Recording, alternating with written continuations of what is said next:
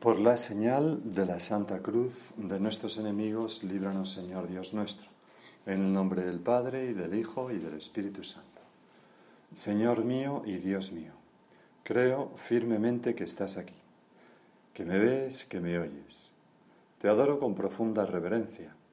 Te pido perdón de mis pecados y gracia para hacer con fruto este rato de oración y este retiro. Madre mía Inmaculada, San José, mi Padre y Señor, Ángel de mi guarda, intercede por mí. En el Evangelio se ve muy claro cómo Jesús al principio de su predicación habla muy claro y la gente sencilla se entusiasma con él. Pero los fariseos mm, empiezan a ser incapaces de aceptar tus palabras, Señor. Se llenan de celos y, y empiezan ellos como una incomprensión que acaba en una durísima oposición a nuestro Señor. Más o menos eso ocurre pues al año de empezar el Señor a predicar. Y es justo entonces cuando, cuando tú, Señor, empiezas a hablar en parábolas. Desde entonces, dice más o menos Mateo, comenzó a hablarles en parábolas para que oyendo no entiendan y viendo no vean. Es decir, que, lo que intenta Señor con las parábolas es velar tu mensaje para que solamente los comprendan aquellos que tienen fe en sus corazón, en sus corazones, que tienen una buena disposición para acoger tus palabras, que están en definitiva mm, mm, receptivos hacia Dios, es decir, hacia los sencillos de corazón. Y al mismo tiempo, las parábolas velan el mensaje pues para todos aquellos que, a los que les falta fe, que tienen esa dureza de corazón, los fariseos fundamentalmente. Y no solamente eso, sino que hacen las parábolas, el mensaje de Jesús, pues lo hacen inolvidable para la gente sencilla. Nosotros escuchamos, un padre tenía dos hijos, el más joven tal, y ya sonreímos y está hablándonos a nuestro corazón de la bondad de Dios Padre con sus hijos. ¿no? Nos viene inmediatamente, ¿no? Porque cada parábola, lo dice así un escritor, un, teólogo muy famoso que estudiaba las parábolas, decía, eh, eh, cada parábola contiene en esencia todo el Evangelio, cada parábola. Por eso, Señor, ábrenos el corazón y la mente, danos luz para entender y amor para acoger porque en este retiro vamos a meditar en dos parábolas. En esta meditación, eh, además dos parábolas muy parecidas, porque tienen que ver con la siembra. En esta meditación vamos a meditar sobre la primera parábola que Jesús contó, que es la del sembrador. Jesús está sentado en una barca, tiene las muchedumbres a su alrededor, en un día apacible dentro del lago de Genesaret, pero la gente en la orilla, y entonces empieza a enseñarle cosas y, comienza con su primera parábola, que es esta. Y dice, salió el sembrador a sembrar. Al sembrar una parte cayó al borde del camino. Vinieron los pájaros y se la comieron. Otra parte cayó en terreno pedregoso, donde apenas tenía tierra, y como la tierra no era profunda, brotó enseguida, pero en cuanto salió el sol, un sol de Palestina muy parecido a este que tenemos en Madrid ahora en julio, se abrasó y por falta de raíz se secó. Otra cayó entre espinos que crecieron y la ahogaron. Otra cayó en tierra buena y dio fruto. Una ciento, otra setenta, otra treinta. El que tenga oídos, que oiga. Deja como suspendidas esas palabras en el aire. Bueno, Señor, nosotros sabemos perfectamente que que Dios es el sembrador. Tú mismo no nos lo dices cuando explicas la parábola. Y que nosotros somos la tierra, cada uno de nosotros. Es decir, nosotros no somos el que hace, sino el que es hecho. Nosotros somos la tierra, que es sobre todo algo que acoge, que recibe el don de Dios con asombro y agradecimiento, que eh, que, adopta una actitud más bien como, como de mirar a nuestro Señor y, de intentar abrir el corazón y no de subir unas escaleras para arrebatar algo del cielo, sino de recibir. He recibido un mensaje de WhatsApp eh, eh, de, una, madre de familia que, es muy, muy, muy lanzada y muy, es una mujer estupenda, ¿no? Y, está en Mallorca y entonces me manda una foto de una calita de Mallorca maravillosa donde están con un barco, ¿no? Y me dice, don José, desde este panorama que lo llena todo de gratitud, y escribe con gratitud con mayúscula, ¿no? Esto es, desde este panorama que lo llena todo de gratitud, acoger las cosas con gratitud. Me acordaré cada día de usted. Descanse y, un fuerte abrazo, ¿no? Y luego me dice, nada me gustaría más que tenerle un día en casa con la familia, tal. Y yo le contesto, sí, sí, a mí también me gustaría estar ahí, evidentemente. Pero, pero mm, no se trata de buscar, repito, de hacer, de perseguir, no se trata de todo lo que hacía Pedro, que quería ser el, custodio de Jesús, el guardián, y no, Señor, no hagas esto, no, vamos para allá, no sé cuánto, jamás me lavarás tú a mí los pies. No se trata de, de esa actitud, sino, esto es lo que nos dice la parábola, porque somos tierra, sino de la que tenía la Virgen María. ¿Cómo, cómo se le representa? Ahí tenemos una imagen de la Virgen eh, por ejemplo, en Alegra, que está así como delante de una paloma del, delante del Espíritu Santo, está con los brazos así como recibiendo el don de Dios en su seno. O tantas veces se le representa a la Virgen así, con los, brazos cruzados en, el pecho, como, como recibiendo y acogiendo la palabra de Dios, así la pintó Fray Angélico, ¿no? Eh, la palomita que es el Espíritu Santo con el rayo de luz ¿no? Eh, y, el mensaje del ángel escrito en el rayo de luz y, que toca su seno ¿no? y acoge la palabra de Dios y da un fruto no ciento por uno, sino infinito por uno, ¿verdad? Pues mm, por eso San Juan Pablo II dijo una vez que los cristianos, para, los cristianos, para la Iglesia, la dimensión mariana precede a la petrina, a la de Pedro. ¿no? Es, es antes de acoger, recibir más que hacer. Recibir las cosas buenas este verano, por ejemplo, la playa, la montaña, un baño, una buena estrella de Galicia, eh, una buena comida, un rato de familia, el calor de los amigos, yo qué sé, cosas que nos divierten, que nos descansan, pues recibirlo con gratitud, como esta madre, ¿no? Que decíamos, con mayúscula, como un don de Dios, como una bendición de nuestro Padre Dios. Recibir los sucesos negativos, los disgustos, las pequeñas contradicciones o grandes contradicciones, como un don de Jesús nuestro hermano, de ti Señor, que estás ahí sobre el altar, que quieres asociarnos pues a tu misión. Y por eso nos haces participar un poco de la cruz. Y entonces lo acogemos temblorosamente, Señor, dame fuerza para no venirme abajo con esto. Dame fuerza para levantarme, ayúdame tú con esta cruz. Pero al mismo tiempo eh, eh, nos dejamos transformar por eso. No lo rechazamos, no nos cerramos, como esa mala tierra, sino que nos abrimos al don de Dios recibir la palabra de Dios en los Evangelios, acogerla en el corazón y dejar que transforme nuestro modo de pensar, de sentir, de actuar, dando frutos de caridad, que tenemos que hacerlo también estos días en verano. Recibir las gracias eh, del Espíritu Santo en forma de inspiraciones en la oración o mm, toques de la gracia a lo largo del día, esas gracias particulares un consejo en una confesión o en la dirección espiritual, un suceso que nos conmueve y nos saca de nosotros mismos y nos mueve a la, a, la compasión o al perdón a una persona o al servicio o a la generosidad. O una gracia que, no sé, que, nos arrastra en, una dirección y nosotros dócilmente, hágase en mí, nos dejamos llevar o acoger y recibir el perdón de Dios Mm, con, el alma agradecida en la confesión, por ejemplo, que no hemos de descuidar en verano.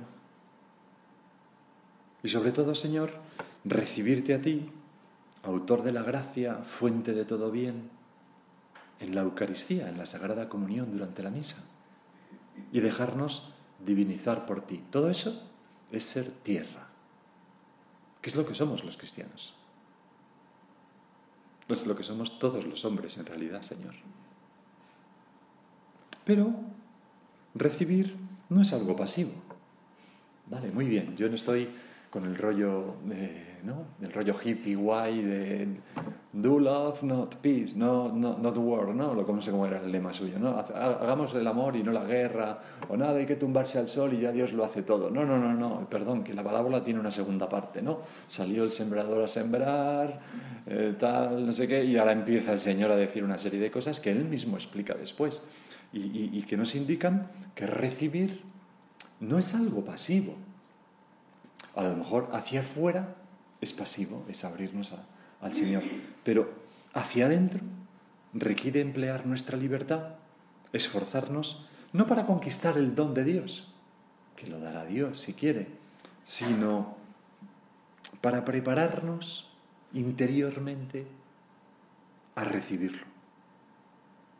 Es emplear nuestra libertad, Señor, nuestro esfuerzo, nuestra capacidad para disponer nuestro corazón, nuestra cabeza, incluso nuestro cuerpo, para ser capaces de dar fruto a aquello que tú quieres hacer en mí. Como hacernos tierra buena, o sea, el seno de la Virgen, ¿no? Y el verbo de Dios se hizo carne, encontró unas entrañas tan buenas que ahí se hizo carne.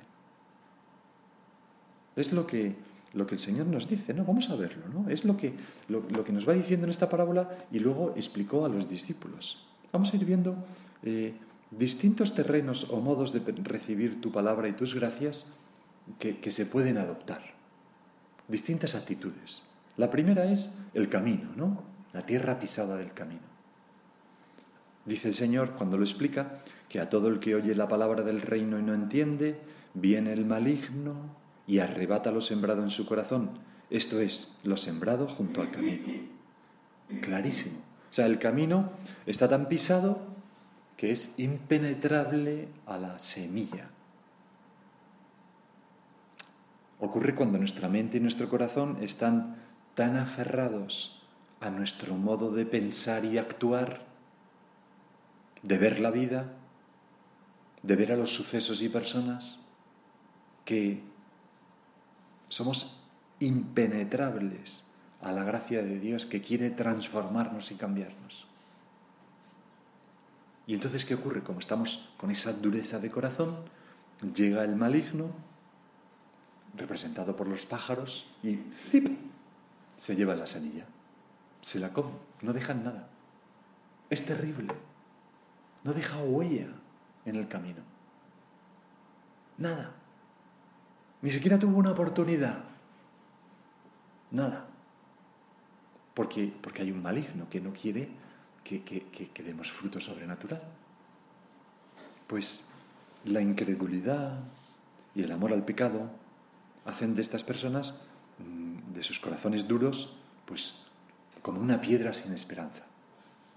Pero también puede ocurrir que esa dureza venga por la falta de atención por la falta de, como de, sí, de estar tan dispersas en tantas cosas que, que, no llega ni a calarnos, ¿no?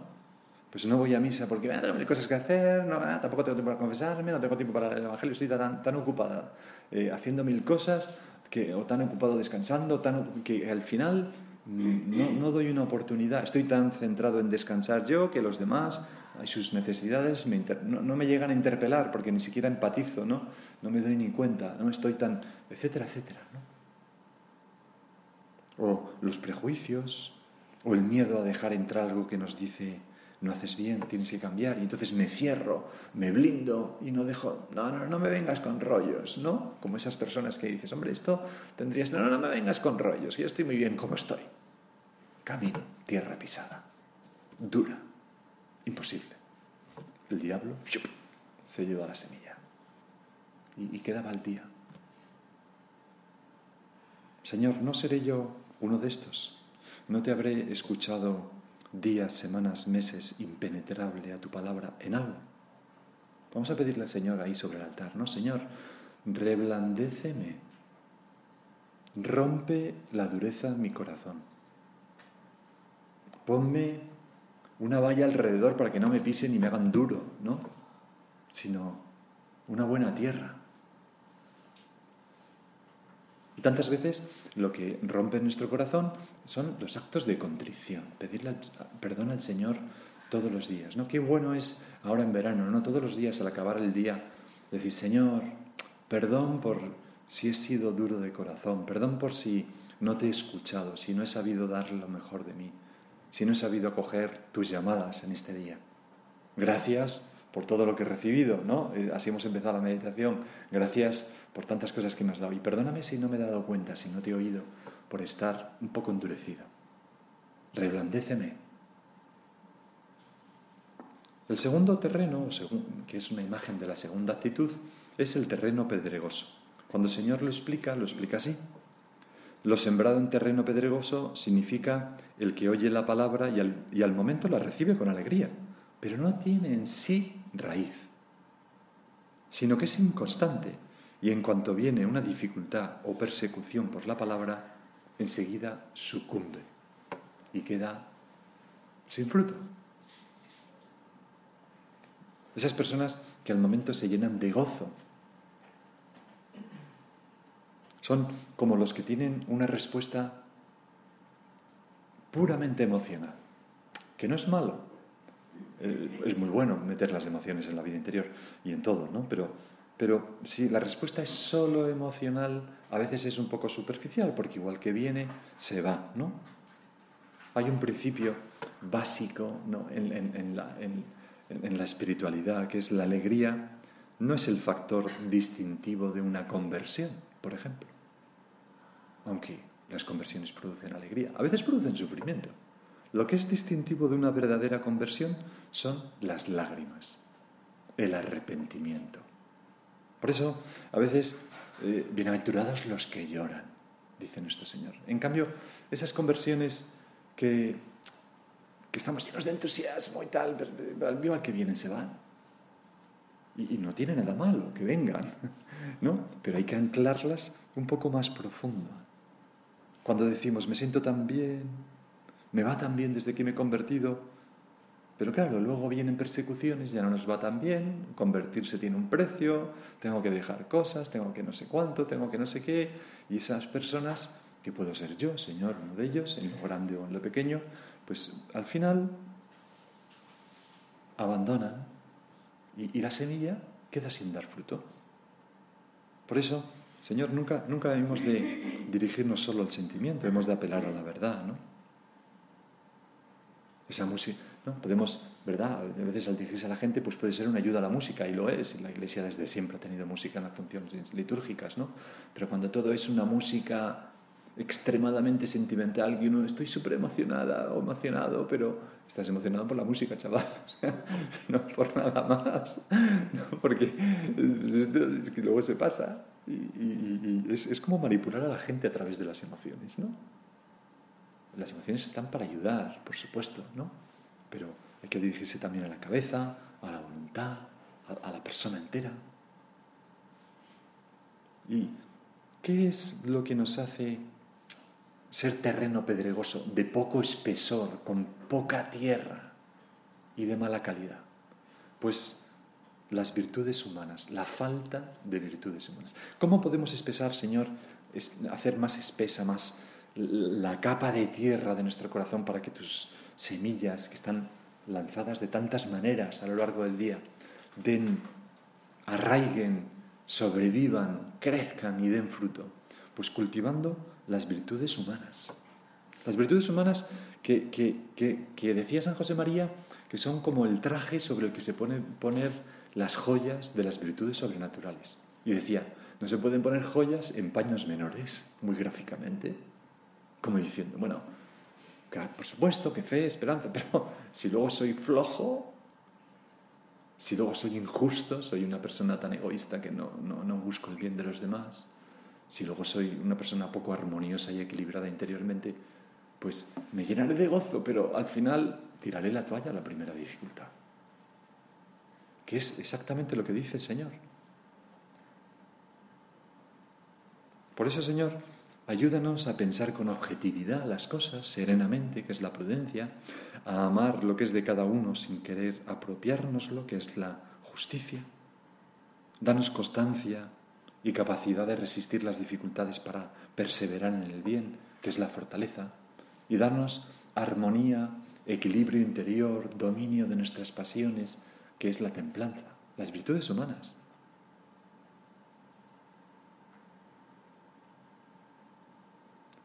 San José María escribió un punto de camino que, no sé, eh, a mí muchas veces me, ha venido a la cabeza ¿no? a lo largo de mi vida, igual que a ti probablemente, ¿no? si lo conoces, y que es como una llamada de atención. Para esos momentos en que, en que estamos como con la tentación de abandonar, ¿no? en que la tentación de la inconstancia, en que la semilla ha empezado a crecer, y, pero el sol, las dificultades, y entonces antes de que esto es muy difícil, esto, uff, qué propósito tan complicado me he propuesto, uff, y, ese punto que, que ayuda tanto dice, no me seas flojo, blando, ya es hora de que rechaces esa extraña compasión que sientes de ti mismo. Es, es como una torta en la cara. ¡Plas! ¿No? Venga, hombre, espabila. Como si nos dijera, déjate de rollos. ¿O crees que los santos no tuvieron que luchar? ¿O crees que eres el único que tal? Y, realmente, depende de los caracteres. Mi carácter es como es, ¿no? Y habrá gente que le ayude a este punto y gente que le ayude a otros, ¿no? Pero realmente nos puede ayudar mucho, ¿no? Luego, el tercer terreno que el Señor describe en la parábola son los espinos. Y lo explica así. Lo sembrado entre espinos significa el que escucha la palabra, sí, la escucha. Pero las preocupaciones de este mundo y la seducción de las riquezas ahogan la palabra y queda estéril. Los mundanos. O sea, yo, nosotros. Porque todos somos los tres terrenos, un poco, ¿no? O los cuatro, también el último que aún no hemos visto, ¿no? Es el corazón que ya está lleno con las cosas de este mundo. Quizás nos entusiasmamos con la semilla, pero queremos compaginarla con el culto al dinero, el apetito de las demás cosas, como el joven rico, ¿no? que no quería dejar nada, o con los compromisos del mundo, la fama, la opinión, el frigoleo, las críticas con las amigas, o queremos compaginarlo con malos afectos del corazón, que son espinas venenosas, claro, o queremos compaginarlo con un ánimo doble o queremos compaginarlo con lo que queramos, ¿no? Con cosas que, que, que no, que no, que no, que no, que, agua con aceite no, que no, que no, que no funciona así, nos dice el Señor. Y a veces es con un activismo de, de, llenar la vida de cosas, ¿no? El otro día me decía una mujer, ¿no? Una madre, eh, decía, me paso el verano haciendo cosas que no son las que quiero hacer, pero soy yo las que me las pongo. pues a veces hay veraneos que son complicadísimos, de viajes, de tal, de todo complicado. Y, dices, bueno, es que no me da tiempo ni hacer lo que... Digo, bueno, pues en tus manos está. Ni siquiera me da tiempo para rezar, ni para ir a misa. Digo, bueno, pues, pues descansar en Dios, ¿no? Descansar en Dios meter a Dios en el centro de mi verano. El que quiere lo hace. Y a veces ese ajetreo son las espinas que sofocan la palabra de Dios. Por eso, qué importante es saber levantar la mirada de las cosas de aquí abajo para ver más lejos, para soñar, para no quedarnos cortos y ahogarnos, mirar al cielo, a Cristo resucitado. Y eso lo hacemos también con el desprendimiento, con la sobriedad, con la sencillez, con un estilo de vida como lo que estoy contando, ¿no? También con la confesión para quitar abrojos de nuestra alma, malos sentimientos, malas cosas que, van creciendo, una confesión que nos ayuda a limpiar para que la semilla pueda crecer y no sea ahogada por las espinas. Porque a veces ocurre, ¿no? Dice, bueno, hace dos meses que no me confieso y traigo, vamos, me he despachado a gusto estos dos meses, ¿no? Me acuerdo que me decía una vez una, una persona, ¿no? Con, con, cosas de ordinaria administración. Dice, pero lo de siempre, pero mucho, ¿no? Lo de siempre, pero mucho, claro, y, sofoca. Pero aquí no acaba todo, gracias a Dios, porque luego está lo que dices tú, Señor, de la buena tierra, que da ciento por uno. O sea, la, mejor, o sea, la mejor cosecha en Israel es siete y medio por uno y diez por uno ya es extraordinario. Y dice el Señor, y aquellos eran labradores, aquellos sabían cuando oían a Jesús, no como nosotros, que yo para enterarme he tenido que leerlo en un libro, ¿no? Pero no tengo ni idea de cuánto es el que...